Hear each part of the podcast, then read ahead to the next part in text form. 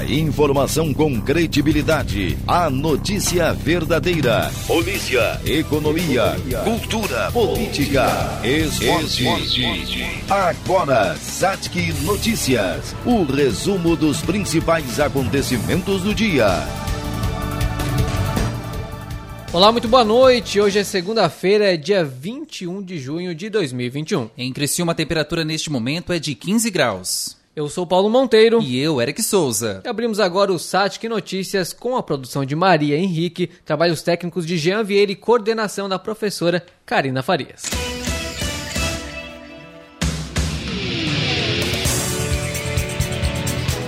No programa de hoje vamos falar sobre temperaturas mais baixas e pescadores que aguardam a pesca tainha. Falaremos também sobre a vacinação contra a Covid-19 que avança agora por faixa etária. Família se mobiliza para construir novo espaço para o soldado esmeraldino. Saiba como fica o possível reajuste do salário dos professores no município de Criciúma. E também da situação dos servidores públicos de Criciúma após um mês a paralisação. SATIC Notícias. O resumo dos principais acontecimentos do dia.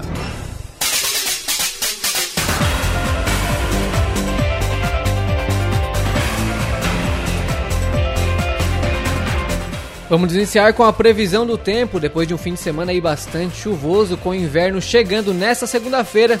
Saber como é que ficam os próximos dias. Márcio Sônego, muito boa noite. O clima, a temperatura, sol, chuva ou vento. Agora no Satic Notícias, previsão do tempo.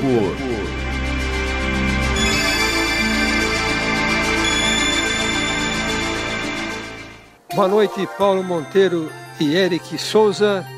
O tempo segue bom nesses próximos dias, ou predominantemente bom.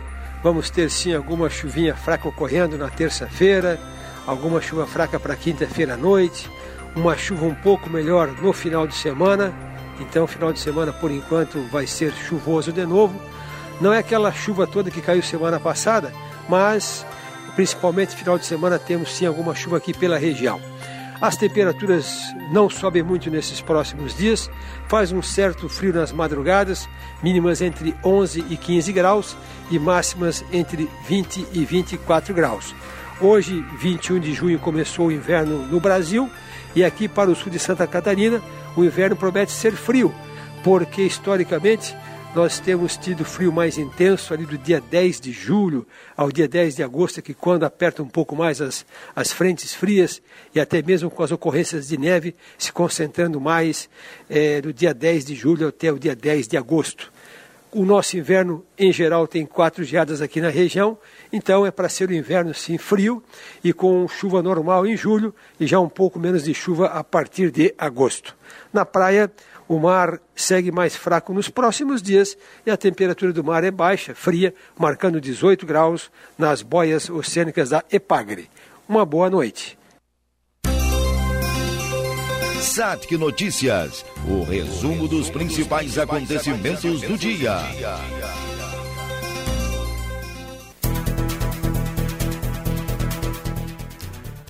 Dando uma passadinha agora pelos principais, principais portais aqui do Brasil, o G1 destaca neste exato momento: Força Tarefa recebe mil denúncias sobre Lázaro em 24 horas. A maioria é falsa, ainda repercutindo o caso do assassino, o serial killer que está foragido, o Lázaro. G1 também destaca: Rosa Weber suspende a convocação de governadores pela CPI. CPI aí no Senado que segue repercutindo todo mês aqui em Brasília. Bom, e o portal UOL traz em sua capa: a Prefeitura de São Paulo suspende por um dia a vacinação na capital por falta de doses. Estados Unidos apresenta um plano para distribuir 55 milhões de doses de vacina ao mundo. E em 10 dias, hospitais privados de São Paulo têm alta de 20% em internações pela Covid.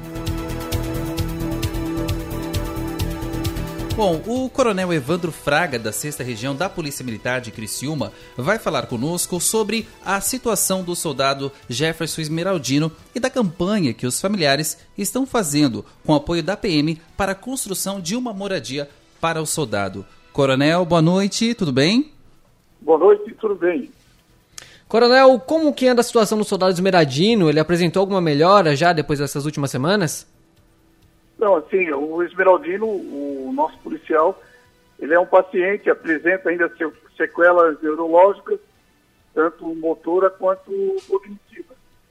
E ele está, né, conforme já divulgado, em tratamento médico domiciliar, é, intercalando entre o leito e a poltrona. Ele está com auxílio de taxistomia para poder respirar. Assim, nos últimos, nas últimas semanas houve assim, uma, uma resposta favorável, ainda que um ganho bem considerável, é, ao tratamento médico. Ele está sendo acompanhado por uma equipe 24 horas, formada por médicos, técnicos de enfermagem, fisioterapeutas, fonoaudiólogos, terapeuta ocupacional, nutricionistas, enfim, está sendo todo um trabalho uma atenção ao nosso policial. Essas despesas decorrentes da, do tratamento médico são indenizadas pelo Estado, através do Fundo de Melhorias da Polícia Militar. Nós estamos, um grupo de voluntários formados por policiais militares, pessoas físicas e pessoas jurídicas, é, trabalhando em conjunto com a família para viabilizar a construção de uma edícula onde será assegurado ao nosso policial maior comunidade, acessibilidade e melhores condições, inclusive, para o seu tratamento e atendimento dos profissionais que o assistem. Perfeito. E, Coronel, é sobre essa campanha para a construção da moradia, é, como é que o pessoal aqui que está nos ouvindo ele pode doar? Onde é que ele pode acessar para fazer essa doação? Nós estamos divulgando nos vários meios, né? O grupo está divulgando a campanha Pelotão da Solidariedade. Aí nós disponibilizamos a conta poupança da dona Sandra, que é a mãe do Esmeraldino, para fazer o depósito e a transferência em dinheiro que serão utilizadas exclusivamente para pagamento é, da mão de obra. Na verdade, essa exclusividade é muito relativa, mas prioritariamente é para a mão de obra. E também disponibilizamos um telefone de contato para doações de materiais de construção. A gestão da obra, o acompanhamento, tudo isso será feito de forma voluntária pela construtora Audax, aqui de Criciúma. Certo. É, coronel, em relação ao tratamento médico, qual é o suporte que o Estado está dando para o Esmeraldino? É, de que forma é essa pergunta? Não entendi. É, é, coronel, é, o, o Estado está bancando as despesas médicas é, do soldado esmeradino, né? Mas é, é a família que faz esse intermédio para buscar o, o pessoal que está ajudando no tratamento, ou é o Estado que direciona exatamente qual é a equipe médica que vai cuidar dele? Não, é o seguinte, foram oferecidos né, uma equipe médica e a, que foi selecionada diante das referências que foram apresentadas pela nossa Diretoria de Saúde e Promoção Social, uma empresa que é reconhecida aqui no sul do estado e já presta serviço a várias pessoas, entre as quais um bombeiro militar que também é acompanhado pela Diretoria de Saúde e Promoção Social do Corpo de Bombeiros Militar e também é sócio da nossa associação beneficiente dos policiais e bombeiros militares, que é a ABPOM. De maneira que essa empresa foi a selecionada. Perfeito, perfeito. E Coronel, agora trazendo um pouco mais sobre essa questão da pandemia, a gente não tem como deixar de citar a pandemia no estado em que vivemos atualmente, é como andam as fiscalizações por parte da Polícia Militar, ainda muitas denúncias de aglomerações, de festas, é como anda essa situação? Ó, nós precisamos sempre contar com o apoio da comunidade, que juntos, como nós falamos, a gente pode garantir um ambiente seguro para se viver, trabalhar, investir e estudar. É, nesse caso específico da pandemia, nós precisamos sim ter muitas informações da comunidade para direcionar os nossos recursos. Lembrando, o crime não entrou em, em quarentena.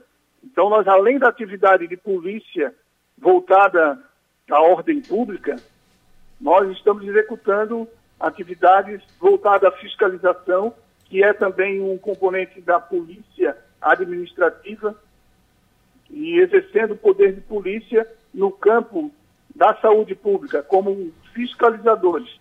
Nesse sentido, a Polícia Militar, no último final de semana, na sexta região, que envolve 27 municípios, realizou mais de 465 fiscalizações, por iniciativa própria ou por solicitação da comunidade ou em operações integradas.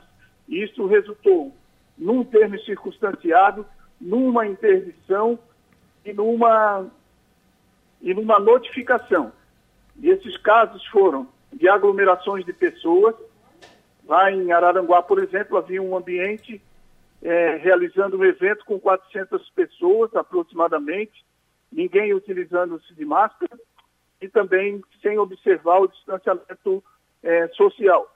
O mesmo aconteceu em outro estabelecimento comercial. De maneiras que isso tem sido frequente. E a nossa melhor forma de atuar é atuar preventivamente, antecipando e fazendo as fiscalizações.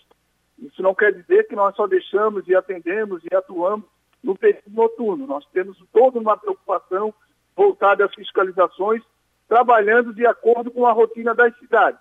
Então, em alguns momentos, nós priorizamos o transporte coletivo, outros o acesso aos estabelecimentos de ensino, depois vamos para os comércios, para é, alguns comércios que chamam atenção, por exemplo, estabelecimentos bancários, é, supermercados, e assim sucessivamente. É a nossa rotina desde o 18 de março de 2020. Perfeito. E, Coronel, o senhor citou essa questão aí dos ônibus, né, do transporte público urbano. Atualmente eles estão aptos, né, autorizados a funcionar com 50% de capacidade, né, por conta do decreto do governo do estado. Mas a gente vê e percebe que em horários de pico, quem passa pelo menos pelo terminal central e do Pinheirinho principalmente, que às vezes o próprio motorista não tem como fazer muito bem esse controle, né? De que forma a Polícia Militar age nessas questões? As denúncias chegam primeiro à, à Prefeitura Municipal e depois à Polícia Militar? Como é que ela pode intervir nesses casos? Sim, isso tem que ser de forma integrada e organizada. Normalmente, nós, através dos comandos locais, é, comunicamos à Prefeitura, mas antes de comunicar à Prefeitura, nós fizemos um comunicado às empresas de ônibus, solicitando e informando quais as linhas que normalmente têm o número de passageiros além da capacidade permitida pedindo para que um ou outro ônibus seja colocado. O mesmo acontece nos terminais, aqui entre o Próspera, Centro e Pinheirinho. Às vezes, as pessoas conseguem é, não respeitar a orientação dos próprios profissionais né, e acabam de forma é, em conjunto entrarem no ônibus. Mas é claro que a fiscalização não pode ficar só restrita a Polícia Militar, que às vezes, e muitas vezes, está envolvidas com ocorrências propriamente ditas de segurança pública. Por isso, nós solicitamos para a população, quando vir uma situação de aglomerações de pessoas, mesmo na prestação de serviços, que nos informe para que a gente possa identificar e orientar. Nós não estamos fazendo nenhum desembarque de pessoas de veículos durante o, o trajeto para não prejudicar a chegada nas escolas, no local de trabalho, mas é claro, a responsabilidade nesse sentido é de todos, inclusive do Poder Público Municipal, que é aquele que concede a permissão para as empresas funcionarem. E, Coronel, uma questão que ainda gera dúvida por parte da população é aquela relação à, à multa para quem não está usando máscara em espaços públicos, né? Essa multa ela, ela ainda está válida para o município durante a pandemia? A, a polícia militar ou a vigilância sanitária ela pode multar quem não for, quem não estiver usando máscaras durante a pandemia? Exatamente, ela pode multar. A polícia militar, por característica, ela não aplica multas é, ao indivíduo. O que, que nós temos utilizado e qual a estratégia que nós estamos adotando há muito tempo? É orientar e solicitar para a pessoa, ao fazer abordagem, que coloque a máscara. Eventualmente, aquela pessoa que não tem máscara, as nossas guarnições possuem é, máscaras sobressalentes, é lógico que é máscara de pano, devidamente preparada para ser entregue para as pessoas nessas abordagens. Certo. Coronel, nós queremos agradecer a disponibilidade é, do senhor aqui por, por dar entrevista para a gente na Web Rádio Satic. Boa noite.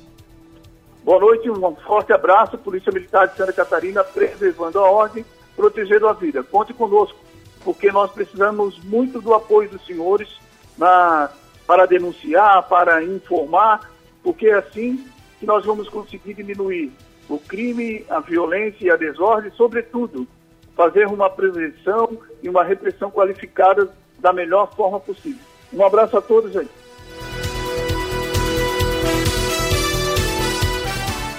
Só lembrando que a gente falou no começo sobre o soldado Jefferson Esmeraldino, o soldado foi o único ferido do, durante aquela, aquele assalto ao Banco do Brasil em Criciúma, no dia 1 de dezembro do ano passado. É, o soldado Jefferson ele está acamado, né, está recebendo um tratamento médico e essas doações para a construção do medícula, né, de uma, de uma edificação para ele, para que ele possa ficar melhor abrigado, podem ser feitas no nome da, da sua mãe, Sandra Aparecida Nunes, e através da Caixa Econômica Federal, Banco Agência 0425, conta poupança 9359726116, dígito verificador 3, tipo 1, ou também para facilitar na chave Pix 9666 1178 949. Para você que sintonizou agora na Web Rádio Satic, nós estamos no ar com o Satic Notícias, agora 8 e 18. Nós vamos bater um papo agora com a Juscelia Vargas, ela que é presidente do Sindicato dos Servidores Públicos de Criciúma. Juscelia, boa noite. Boa noite, querido. Boa noite a você, boa noite a todos os ouvintes aí da Web Rádio. Juscelia, você que representa o Sindicato de Servidores Públicos aqui de Criciúma, provavelmente vocês também estão acompanhando esse anúncio do governo do estado, foi feito ainda na última semana pelo governador Moisés, na questão de aumentar os salários de, dos professores em toda Santa Catarina. Já sabem os servidores aqui do município se esse aumento vai afetar o salário dos professores aqui em Criciúma também? Na verdade, eh, eu acredito que não, diretamente com a decisão do governador, não. Claro que isso serve de, de, incentivo para as prefeituras que não cumprem o piso nacional do magistério ou não aproveitam da legislação, né, que é a lei do financiamento da educação, para valorização do magistério. Porque nós, eu sou, eu sou presidente do Sindicato de Servidores Públicos Municipais de Criciúma e região, então eu represento os servidores municipais das cidades, são professores das escolas municipais. E cada município tem o seu estatuto e seu plano de carreira então pode ter um salário diferente, né? Porque nós temos a luta do, do magistério por valorização salarial fez com que fosse criado é, em 2008 a Lei 11.738, que foi aprovada em julho de 2008, que é o piso nacional do magistério, que incluía um piso para o magistério e um terço de atividade. Na verdade, esse piso foi conquistado porque nós tínhamos uma disparidade muito grande no país né, que a gente precisa ter educação pública de qualidade no país inteiro, mas tinha uma disparidade muito grande. Nós tínhamos em, municípios do Nordeste professores que recebiam 160 reais para trabalhar 40 horas, enquanto em outras cidades recebia 800, 900 né, reais à época. Então foi criado um piso, um piso nacional, que ficou em, em 1910, que foi o primeiro piso a ser criado, e que aí entrou com ações de, de inconstitucionalidade, que duraram todo 2008, 2009, e a partir de janeiro de 2010, então, entrou em vigor. E aí criou-se um piso. Esse piso na, piso, na verdade, é para moralizar, ninguém pode ganhar abaixo do piso. Agora, entre o piso e o teto, tem uma distância longa para caminhar, que é onde a gente traz o debate da questão do financiamento da educação, que antes era Fundef, que não incluía é, recursos para educação infantil, jovens e adultos, depois Fundeb, né, que inclui já investimento para todas as modalidades, e agora um novo Fundeb que substituiu é, o Fundeb, né, que estava por, por ser extinto, e toda uma luta da educação é, fez com que a gente criasse um novo Fundeb com mais dinheiro.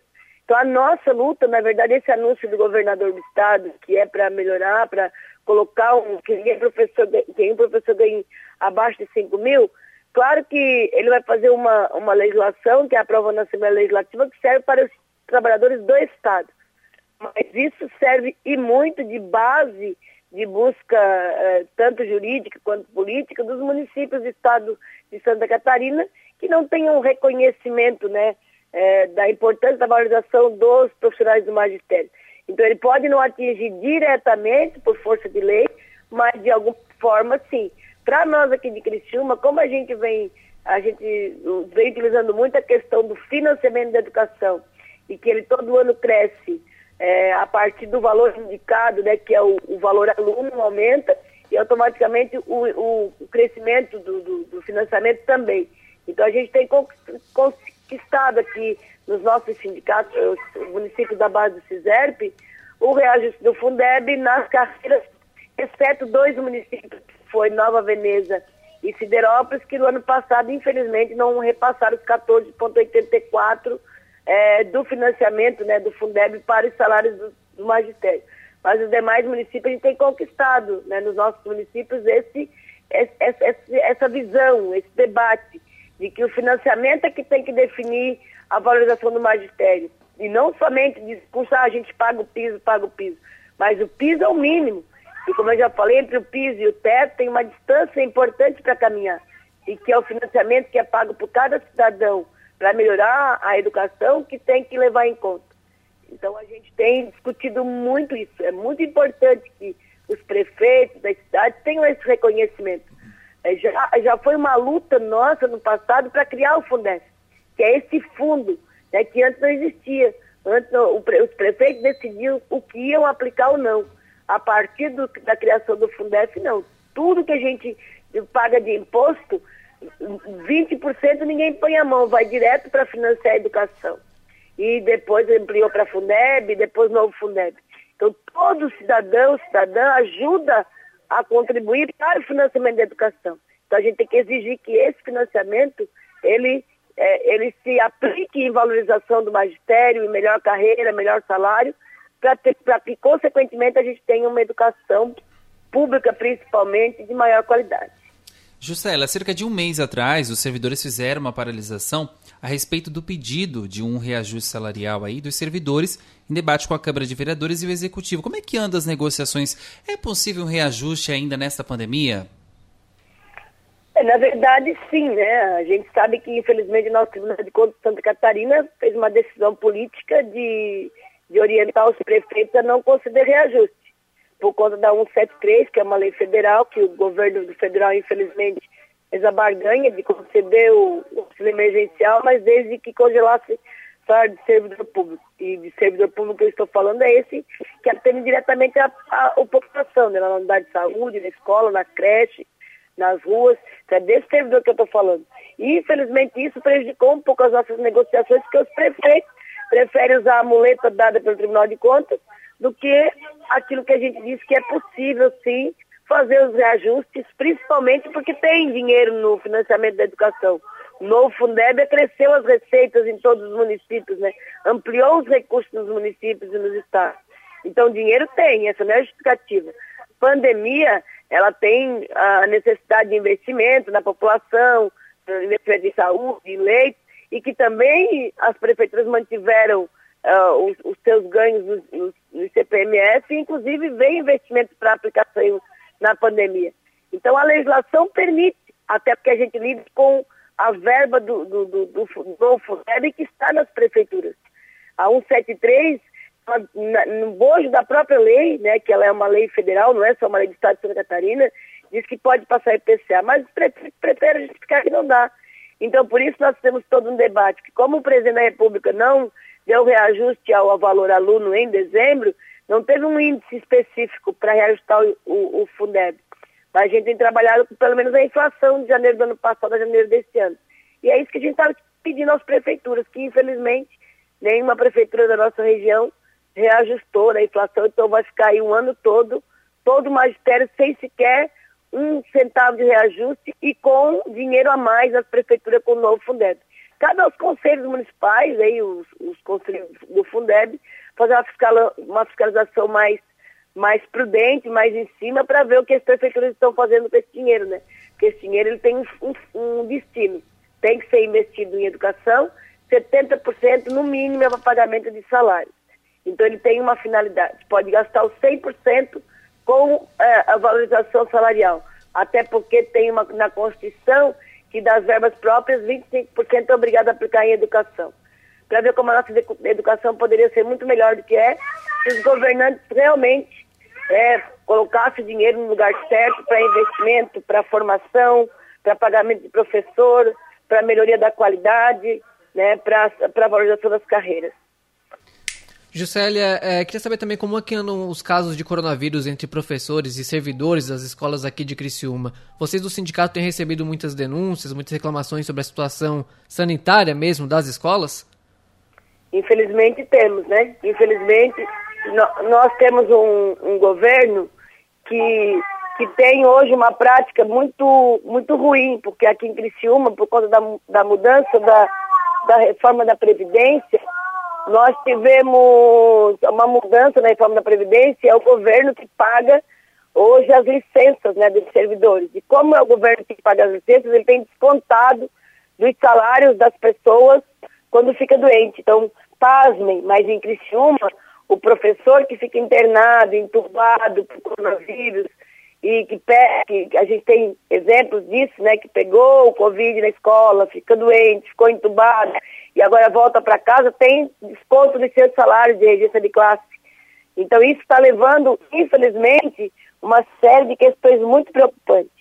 Nós temos servidores que estão positivando, mas como estão, são assintomáticos, estão indo trabalhar. Nós temos salas de aula, eu tenho recebido fotos, salas de aula que é para estar 12 crianças, tem 16. A gente recebeu foto de crianças dormindo em colchonetas um lado do outro, refeitório, bem perto. E hoje, a gente teve a fala do prefeito municipal dizendo que está tudo certo, lugar da criança na escola. Sim, lugar da criança é na escola, sim. A gente tem que lutar por qualidade, por acesso, permanência, sucesso. Mas em tempo de pandemia, o que a gente tem que cuidar das vidas, proteger as vidas. Então, as prefeituras têm que estar, sim, construindo projetos políticos pedagógicos para depois, quando todos estiver vacinados, estiver na normalidade, reduzir essa desigualdade que se criou durante esse tempo de pandemia, porque a gente sabe que tanto aulas híbridas, aula remota, ou aula presencial da forma que está, não está dando conta, ampliando as desigualdades, por conta de falta de acesso das famílias à, à internet, por falta de investimento do poder público, uma série de coisas que a gente sabe que terão sequelas a serem trabalhadas. Mas não é obrigando as crianças a voltarem para a escola e tornando uma condição ainda pior de contaminação, de, de, de aglomeração, que a gente vai dar conta. Infelizmente, em Criciúma é essa situação que a gente está vivendo. Nós temos, sim, uma preocupação bastante grande do que está acontecendo, porque a prática do prefeito Cléber Savari, infelizmente, é uma prática ditadora, de não diálogo, né, que usa as mídias sociais para fazer holofote para si mesmo, né, para ganhar ibope daqueles malucos que estão aí só para escutar qualquer coisa sem fazer análise. Então, infelizmente, é o que a gente vê. Nós temos preocupações e estamos aí denunciando, mandando as imagens para o Ministério Público, tentando fazer a nossa parte para ver o que, que a gente consegue nesse cenário tão triste que a gente está vendo em Cristiano. Juscelia, queremos agradecer a sua disponibilidade aqui na Web Rádio Sat e tenha uma boa noite. Eu que agradeço, parabenizo aí pelo trabalho de vocês, estou, estou à disposição aí para quando precisar, né? E quero ressaltar aí, através do programa de vocês, aos pais que têm os alunos nas escolas municipais de Criciúma, que o prefeito está dizendo uma série de coisas, de que são obrigados a ir para a escola, se não for para a escola vão reprovar. Primeiro, o prefeito não aprova ou reprova ninguém. Tem um professor dentro da sala que decide se o aluno tem ou não condições de ser aprovado ou não. Não é um prefeito.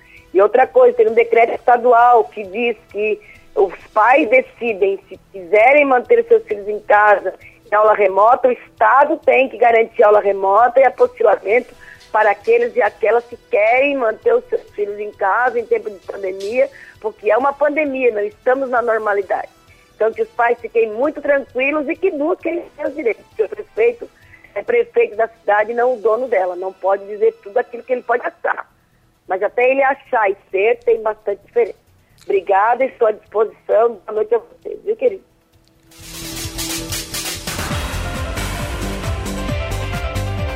Oito e trinta nós conversamos aqui no Satic Notícia com a Juscelia Vargas, ela que é presidente do Sindicato dos Servidores Públicos de Criciúma. Paulo. É, e lembrando que no início do mês, ali 1 de junho, o governo municipal iniciou uma campanha de retomada das aulas presenciais no município, né? É uma campanha de retomada, mas eles estão buscando convencer os pais de que as aulas presenciais são seguras, estão tentando uhum. adotar todas as medidas sanitárias corretas, mas também temos essa questão, claro, da capacidade, né? Tem que manter o distanciamento de de um metro e meio de distância entre os alunos né, nas salas de aula e também, como a Gisela reafirmou ali no, no final, o governo do estado, o último decreto do governo do estado referente à educação, confirma que os pais podem optar pelo ensino remoto. É uma campanha de retomada das aulas presenciais, mas a decisão ainda são dos pais dos responsáveis se os alunos vão ou não retomar para as aulas.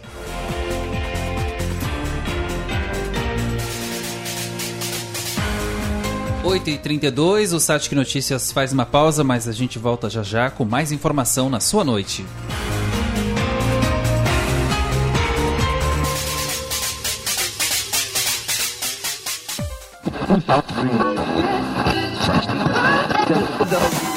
Na Satic tem. O ritmo da melhor música. O embalo da comunicação. Alô, você ligado na Rádio Sat que não sai daí que daqui a pouco tem mais música pra você.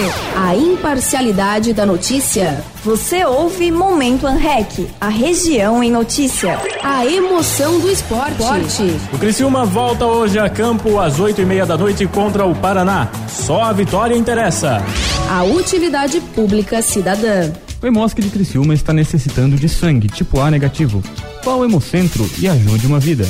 A Faculdade de Jornalismo SATIC apresenta Rádio, Rádio SATIC. Modernidade na linguagem e na estrutura da informação. Acadêmicos aprendendo a fazer rádio. Estrutura moderna com alta tecnologia. Seja qual for a sua preferência, ela está em nossas vozes, em nossa programação. Sintonize o jornalismo SATIC. Ouça com atenção a boa notícia. Aqui você é profissional da informação. Precisão, conteúdo. A melhor informação está no ar. Jornalismo Satic, atualizando a tradição, integrando as novas mídias. Rádio Satic, 24 horas no ar. As novas vozes do jornalismo do futuro em ação. Rádio Satic, aqui tem conteúdo. Tem conteúdo.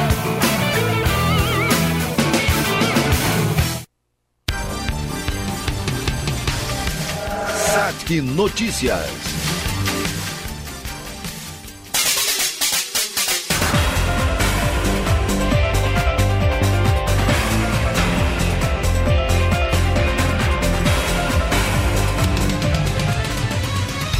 Giro Esportivo.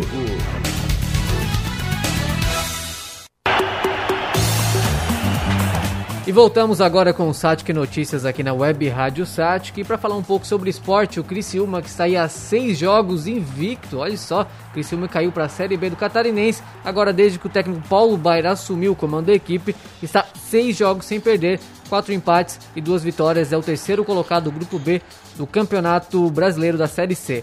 Vamos saber sobre as informações do Criciúma, do Tigre, com o repórter Heitor Araújo. Heitor, muito boa noite. Boa noite, Paulo. Boa noite, Eric. Boa noite a todos. O Criciúma, no último sábado, foi até Barueri, enfrentou o Oeste na Arena Barueri, conseguiu um empate em 0 a 0 o segundo empate do Tigre na competição, segundo empate fora de casa. Em quatro rodadas, Criciúma tem oito pontos conquistados, venceu o Ituano na estreia, empatou contra o São José em Porto Alegre e venceu o Ipiranga de Erechim novamente no estádio Heriberto Wilson e conquistou esse último ponto, o oitavo na competição contra o Oeste na Arena Barueri, placar de 0 a 0. Criciúma agora se prepara para enfrentar o Novo Horizontino no próximo domingo, 4 horas da tarde, no estádio Heriberto Wilson. Novo Horizontino, que é o líder do grupo B, com 10 pontos conquistados em quatro partidas, enquanto o Criciúma é o terceiro colocado com oito pontos. Entre eles está o Ipiranga de Erechim com nove. Então, partida importantíssima para o Tigre. Técnico Paulo Baier terá uma semana inteira de treinamentos pela frente e pode promover, quem sabe, no próximo domingo, a estreia do atacante Minho, que esteve entre os relacionados para a partida contra o Oeste, mas não estreou ainda na competição.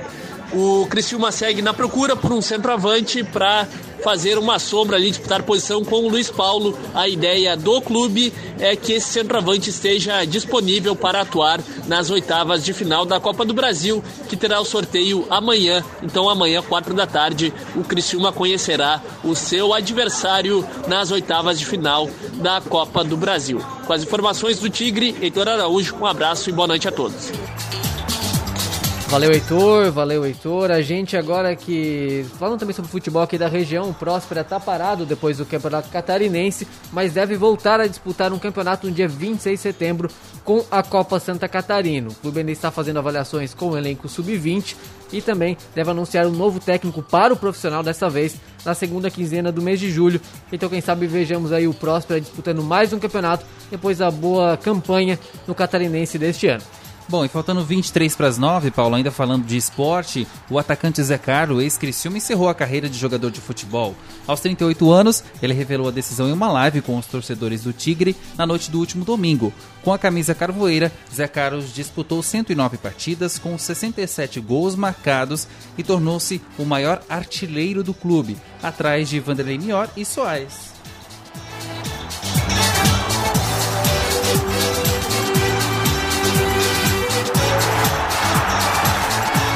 Saque Notícias.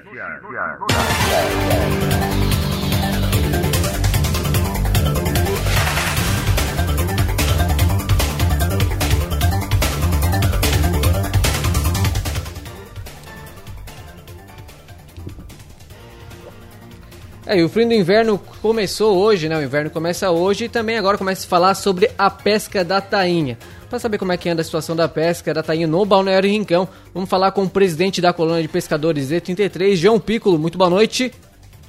Boa noite, Paulo. Boa noite, Eric. Um prazer imenso estar falando com vocês e divulgar o nosso trabalho, a nossa pesca no Balneário Rincão. João, quantas toneladas já foram pescadas aí no, no Balneário Rincão, desde o início da safra da tainha? Como é que foi esse fim de semana? Conta aí pra gente. Então, nós tivemos a abertura da pesca da tainha no dia 1 de maio. As temperaturas no mês de maio não foram tão boas, porque a, pesca da tainha, ela depende do frio, do vento sul, e isso não tem acontecido no início do mês de maio. Chegando no final do mês e começo do mês de junho, começou a mudar as temperaturas, o vento, as marés têm ajudado bastante, isso em todo o litoral de Santa Catarina. E a tainha também encostou, graças a Deus, é, os pescadores ansiosos esperando, porque saímos de uma safra muito ruim no ano passado, não é que foi muito ruim, mas não tão boa. E nesse ano, já agora com essa pesca que nós conseguimos até agora, ultrapassou o que nós pescamos no ano passado. Então, estamos aí no aguardo. É, nós tivemos agora, nesses últimos dias, o mar com a, a maré muito cheia, as ondas muito altas, né, porque causa do ciclone em alto mar, isso tem atrapalhado as nossas pequenas embarcações. Mas esperamos e estamos aguardando com esse frio ainda a tainha está na, na região. Tomara que o mar dê as condições para poder fazer a pesca novamente nessa semana. E Piccolo, a venda da tainha, os pescadores ainda estão podendo vender na beira-mar? Como é que está a situação por conta da pandemia? Nós orientamos as pessoas que queiram, porque a tainha, ela atrai muitas pessoas, né? muita gente que vem de outras regiões, ela mexe com a economia do rincão em todos os setores. Quem vem para comprar tainha, ele já vai na beira-mar, ele compra tainha, ele vai no supermercado, ele já compra os ingredientes para fazer os temperos. E aí a economia do rincão é movimentada com a pesca da tainha. E nós recomendamos às pessoas que vêm para comprar a tainha o uso de máscara, o uso de álcool em gel, não manter aglomerações, porque isso prejudica os pescadores. Um governo que não vacina a população, um governo que é, deixa todo mundo sem ir na espera da, da, vacina, e a gente sabe que a vacina é o único meio de controlar essa questão da pandemia. Isso preocupa, porque mantendo aglomerações, os pescadores também estão aí expostos a poder, né? então isso é preocupante para a gente. E a venda da, da tainha está sendo comercializada na praia, na casa dos pescadores. Os atravessadores já vêm, buscam, levam para os mercados, para as peixarias, para os, uh, no, nos frigoríficos. Então, a tainha, o comércio é bom. O preço também está ótimo, porque não tinha tainha no mercado. Graças a Deus, está se saindo bem nesse ano. E, seu Piccolo, quantos quilos é, de tainha já foram pescados no Balneário Rincão? Até agora nós já passamos de 50 toneladas e porque a gente não tem o controle da pesca de, das redes de currículo. Nós temos o controle da pesca de arrastão de praia, que aí a gente tem já as toneladas que foram pescadas, mas quem pesca de rede de currículo, que muitos pescadores utilizam dessa prática de, de, de pesca, eles eh, já pescam, já levam o peixe para casa, já comercializam, já vendem, e a gente não tem esse controle. Mas acredito que nós passamos de 60 toneladas já. Uhum. Seu Piccolo, e quantos que está o quilo da tainha? Na beira-mar, aproximadamente 10 reais, ovada um pouco mais cara. É, então, é, o preço é bom.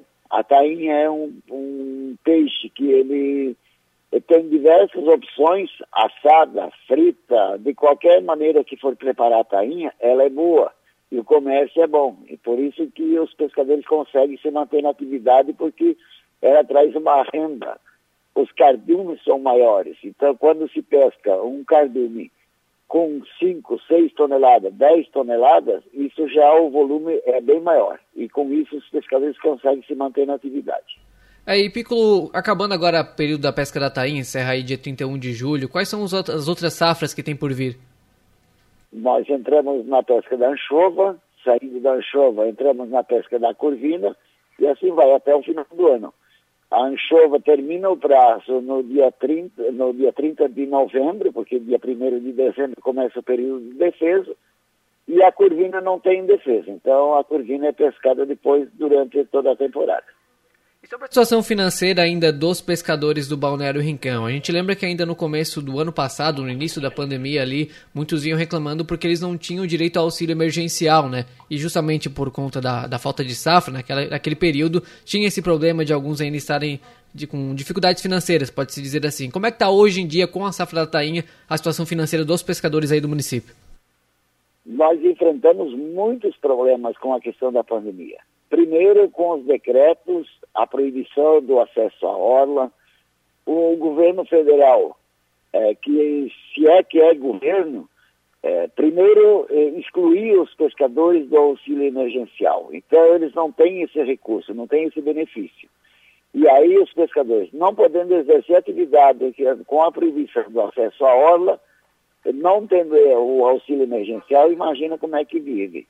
Ah, as contas vêm vem conta de energia, vem conta de água, vem farmácia, vem o rancho, é, é, a despesa ela vem acumulando. E aí os pescadores estavam passando por dificuldade. Com a pesca da tainha, conseguem pelo menos começar a sanar um pouquinho daquilo que eles perderam e o prejuízo que tiveram até agora.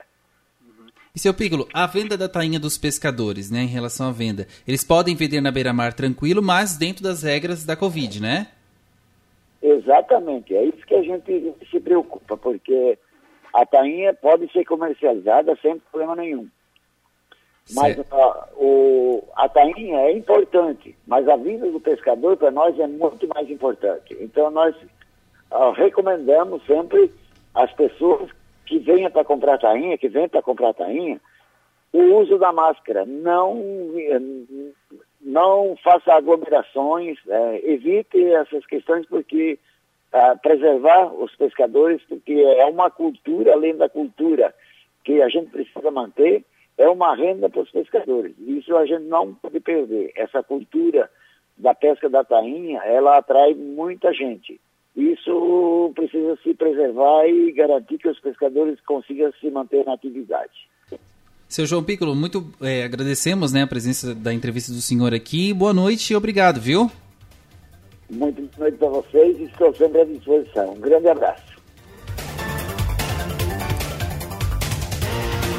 Esse é o João Piccolo falando um pouco sobre a safra da tainha aqui no Balneário Rincão, no litoral sul de Santa Catarina. Ele é falando um pouco sobre os pescadores. A gente for lembrar, há alguns meses atrás, lá para abril mais ou menos, começou -se a se colocar em pauta o lance do desassoreamento da Barra do Camacho, né? O governo do estado, ainda enquanto a governadora interina Helena Heinen eh, comandou, né, entrou no poder com o afastamento do governador Moisés, ela fez uma série de anúncios, queria destinar recursos para Jalgaruna para fazer o desassoreamento da barra, Acabou que o Moisés voltou para o cargo, esses recursos anunciados acabaram se desencontrando e ainda não se tem data para quando a Barra do Camacho vai poder ser desassoreada.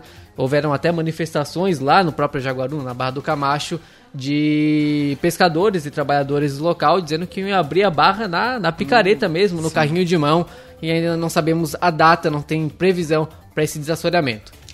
E Paulo, é, muita gente estava acostumada né, com o Salada Mista, o Jornalismo em Pauta. Hoje a gente está fazendo uma edição especial. Então é o Satic Notícias que está no ar para você. Agora 8h47.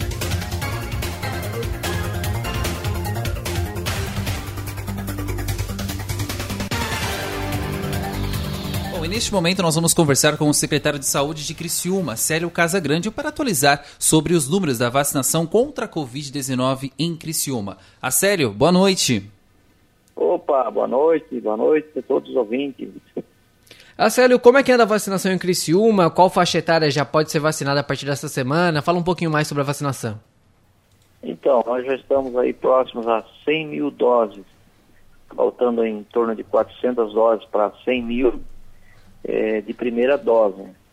É, ou seja, de 140 mil pessoas que nós temos acima de 18 anos, 100 mil já estão com a primeira dose é, sendo aplicado. De segunda dose, em torno de 24 mil pessoas, em torno de 15% da população idosa. Portanto, é, nós esperamos que agora nas próximas duas semanas nós teremos em torno de mais 6 mil, 7 mil pessoas que estarão recebendo a segunda dose. Durante essa semana, nós vamos ter é, amanhã é, vamos estar vacinando acima de 48 anos e também as lactantes, gestantes, puérperas, conforme o calendário definido. Né? Essa semana, lactantes que estão até seis meses, a partir da dia 26, é, seis meses a um ano, e depois na próxima semana de um ano a dois anos. E assim vamos seguindo. Portanto, amanhã ainda teremos é, nesse processo aí todas as unidades de saúde vacinando e, e a região do centro no salão paroquial da Igreja Santa Bárbara. Perfeito. Acélio, é, ainda sobre essa questão das lactantes, das gestantes, é, a gente teve algum tempo atrás essa, o, a paralisação da vacinação de gestantes por conta da AstraZeneca, é isso, né? Já foi retomada. Qual vacina hoje em dia pode ser aplicada nas gestantes e puérperas?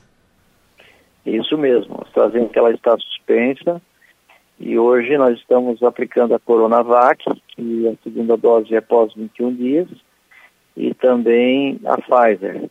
A Pfizer faz a primeira agora e a segunda depois de três meses. Portanto, é, é, o que nós temos hoje, né? Coronavac e um pouco ainda também da, da Pfizer.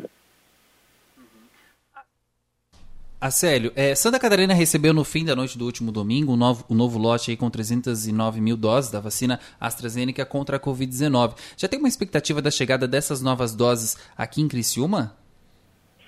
Então, essas 300 mil doses, elas serão praticamente todas 100% para aplicação de segunda dose.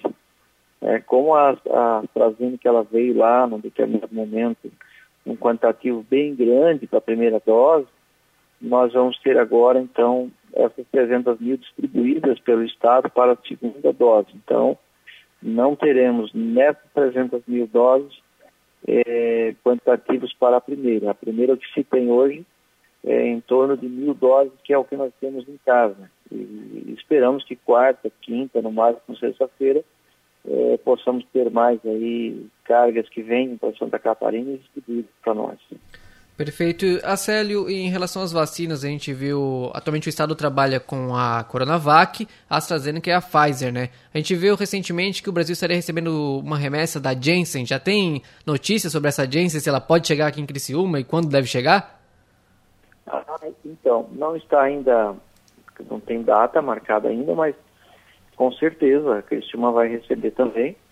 Essa é uma vacina, inclusive, que foi é, testada, experimentada e aqui em Criciúma mesmo, né? O próprio Hospital São José, através do Dr. Felipe Dalpisol, o nosso pneumologista, e cientista aí da Unesco, é, que fez todo esse, esse trabalho de pesquisas aqui, então nós receberemos com certeza. Perfeito, perfeito. E a Célio, é, muitos falam também sobre essa questão da xepa, a xepa das vacinas, essas vacinas que em teoria elas sobram nas unidades de saúde e as pessoas podem se cadastrar para receber, para que as próprias vacinas não vão fora, né, depois de aberto os frascos. É, o Criciúma também adota esse sistema é, de xepa? As pessoas podem se cadastrar para receber essas vacinas? Na verdade, nós temos o cadastro de Minha Vacina e, e, e a xepa é, na verdade, quando um frasco ele vem é, com cinco doses e, e, muitas vezes ele consegue até render mais uma dose. Pode ser que dê para seis doses, então entre cinco e seis é uma xepa, ou quando você abre um frasco e aplica três doses, ainda tem duas ao final do dia, você tem que aplicar aquelas duas, e aí são chamadas dentro da própria faixa etária ou dentro do grupo definido nesse momento, então essas são, são chamadas xepas, né? Perfeito, perfeito. É, a sério, nós queremos agradecer a sua disponibilidade da entrevista aqui na Web Rádio Sat e desejamos uma boa noite. Eu que agradeço aí a Web Rádio Sat e também fico sempre à disposição para a gente poder é, levar as informações ao nosso público e a todos aqueles que estão nos ouvindo. Forte abraço e muito obrigado. Lembrando que em Santa Catarina a previsão é que em outubro, pelo menos, as pessoas acima de 18 anos de idade já recebam todas a primeira dose da vacina contra a Covid-19. A gente fica aqui na expectativa porque a gente que com Sim. 20, 23 Nossa. anos, sem comorbidades, a gente está torcendo, é. porque pra gente também já está complicado, né? Bastante. Lembrando que em relação à segunda dose, Paulo, tem muita gente que não está tomando a segunda dose. Os postinhos de saúde estão ligando para muita gente, às vezes não sabem, então fique atento. Se tomou a primeira dose, fique atento quando que é a segunda, né? É bom a gente alertar isso também.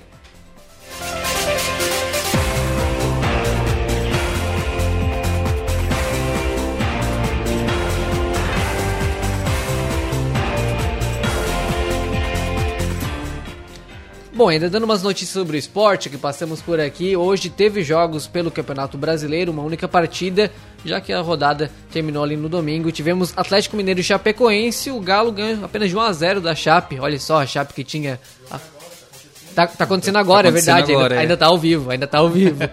e o a Chapecoense que tinha empatado com o São Paulo, São Paulo que ainda não venceu no Campeonato Brasileiro. Então segue aí as informações do esporte. Tivemos também jogos pela Eurocopa que segue acontecendo, inclusive com público nos estádios. Então se você ver aí pela transmissão ao vivo estranhar que tem público nos estádios, é porque na Europa e alguns países já estão liberados. Tivemos a Holanda ganhando de 3 a 0 da Macedônia, a Áustria vencendo de 1 a 0 da Ucrânia, a Bélgica ganhando de 2 a 0 da Finlândia e a Dinamarca ganhando de 4 a 1 da Rússia. Já a Copa América que também segue sendo realizada no Brasil, Tivemos um empate entre 1 a 1 entre Uruguai e Chile. E agora às 9 horas da noite vamos ser Argentina e Paraguai. A Argentina ganhou o último jogo contra o Uruguai. E para finalizarmos a edição de hoje, nós vamos falar com é, o vereador Abadias Benones, que protocolou um projeto de lei que combate o sofrimento mental infantil nas escolas de Criciúma e foi aprovado na Câmara de Vereadores do município. É, vereador, boa noite. Boa noite, prazer poder falar com vocês. Boa noite a todos internautas, aqueles que estão nos ouvindo. Prazer poder falar com a Unisatic, a rádio WebSatic, né? Unisatic. Eu me sinto privilegiado porque eu, eu, eu sou, eu, eu, me formei na SATIC, jornalismo também, e me sinto honrado poder participar com vocês dessa programação. Vereador, fala um pouco sobre esse projeto que foi protocolado e aprovado hoje na Câmara de Vereadores. Do que, que se trata exatamente? Quais são os objetivos do projeto? Então, nós estamos vivendo um tempo muito, muito complicado, né? estamos perdendo muitas pessoas com essa pandemia, parentes, amigos. Do, do, ano, do ano passado, 2020, foi um ano que marcou negativamente a história da humanidade. E diante de tantas perdas da pandemia, nós também sofremos algumas situações, como o isolamento. Precisamos ficar isolados, é, justamente para conter o avanço da, dessa maldita doença e nós percebemos que depois de um ano que as pessoas estavam sofrendo alguns traumas emocionais, tanto adultos como crianças, adolescentes, jovens, enfim. É, percebendo isso, nós protocolamos um projeto, criamos, elaboramos um projeto é, conversamos com a Secretaria de Saúde, o secretário Acélio Casagrande, conversamos com o, o secretário de Educação, Miri D'Agostin, para que a gente pudesse, numa, numa forma de união, elaborar esse projeto a fim de identificar as crianças que ficaram o ano passado todo em isolamento e, e, e, e começou a sofrer, de fato, com um ataque emocional. Né? Crianças que ficavam em casa, isoladas em casa, que viram conflitos dentro de casa entre pais, é, entre os pais, questões financeiras, é, tu, tu, sabe, há, existe dados para isso, que o aumento da violência no lar aumentou muito também, então as crianças acabaram, adolescentes acabaram sofrendo com isso. Então a gente elaborou esse projeto para que os professores, porque professor não é psicólogo nem psiquiatra, o professor é para lecionar, para educar, para no sentido de, de ensinar, e o, o professor vai ter a finalidade, a, a, missão de identificar, porque muitas vezes os pais não conseguem identificar o, o, o filho é, que está com, com depressão, que está com, com trauma emocional. Então, o pai não percebendo isso, que muitas vezes o pai sai de manhã para trabalhar e volta à noite, o professor, logo que o, pre, o prefeito da cidade já, já orientou e já deu o decreto para que todos os alunos voltem para as escolas, nós então formulamos esse projeto para que o professor possa identificar alguma criança com algum trauma e encaminhar para o órgão competente, para a, a Secretaria de, de, de, Saúde, para o Nuprevips, que é o, o núcleo que está ali na, na, na Unesc, à disposição para tratar e curar essa ferida que está aberta em muitas crianças, que muitos jovens, eu, eu trabalho diretamente com jovens, muitos jovens chegam a tirar a própria vida justamente porque não foi tratado lá na infância um, um trauma, um, um problema que, que, que veio ocasionar a, a vontade de viver. E aí ele acaba tirando a própria vida. Esse é o motivo do, do projeto, projeto para tentar curar a ferida no, no, no, aberta por essa pandemia, que é a depressão e outros traumas emocionais. Vereador, e agora que o projeto já foi tratado e aprovado na Câmara, ele segue para o Executivo, o vereador já chegou a conversar com o prefeito Salvário, com outros membros da Prefeitura ali, para saber sobre a tramitação, se eles devem aprovar esse projeto? Perfeita, muito boa pergunta, exatamente. Agora o projeto segue é, segue para o prefeito Clésio. Nós, antes disso, já tínhamos conversado com o prefeito é, sobre o projeto. O projeto, o projeto foi aprovado por unanimidade aqui na casa.